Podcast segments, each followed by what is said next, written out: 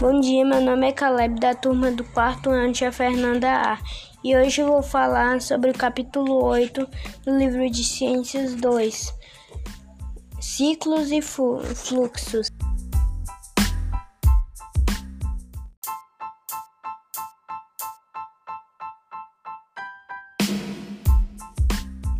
Ciclos. Em um ciclo, os acontecimentos ocorrem sempre na mesma ordem que se repete.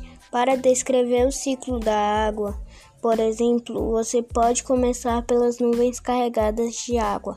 Nuvens carregadas de água formam a chuva que cai. A chuva atinge os rios, mares, seres vivos e o solo. Parte da água que está na terra evapora quando é aquecida pelo sol e forma nuvens. Nuvens carregadas de água formam a chuva e o ciclo se reinicia.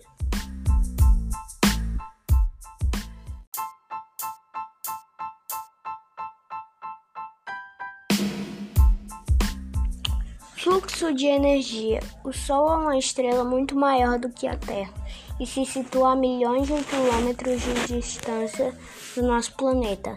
Ele emite sua energia na forma de luz e de calor em todas as direções.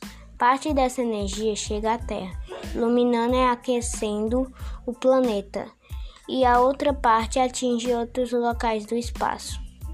A energia solar que chega à Terra é utilizada por vários seres vivos, mas não volta ao Sol.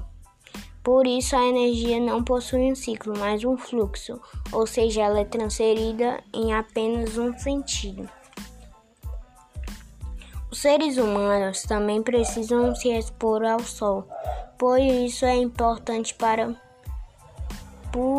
pois isso é importante para manter a saúde dos ossos, entretanto, para evitar os efeitos prejudiciais do excesso de luz solar, devemos tomar sol antes de 10 horas da manhã e depois de 4 horas da tarde. Outro cuidado que precisamos é, ter é usar protetor solar, porque ele ajuda a proteger a pele do excesso de raios solares.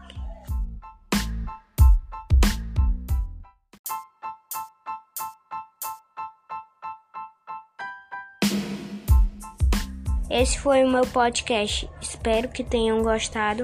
Até o próximo. Tchau.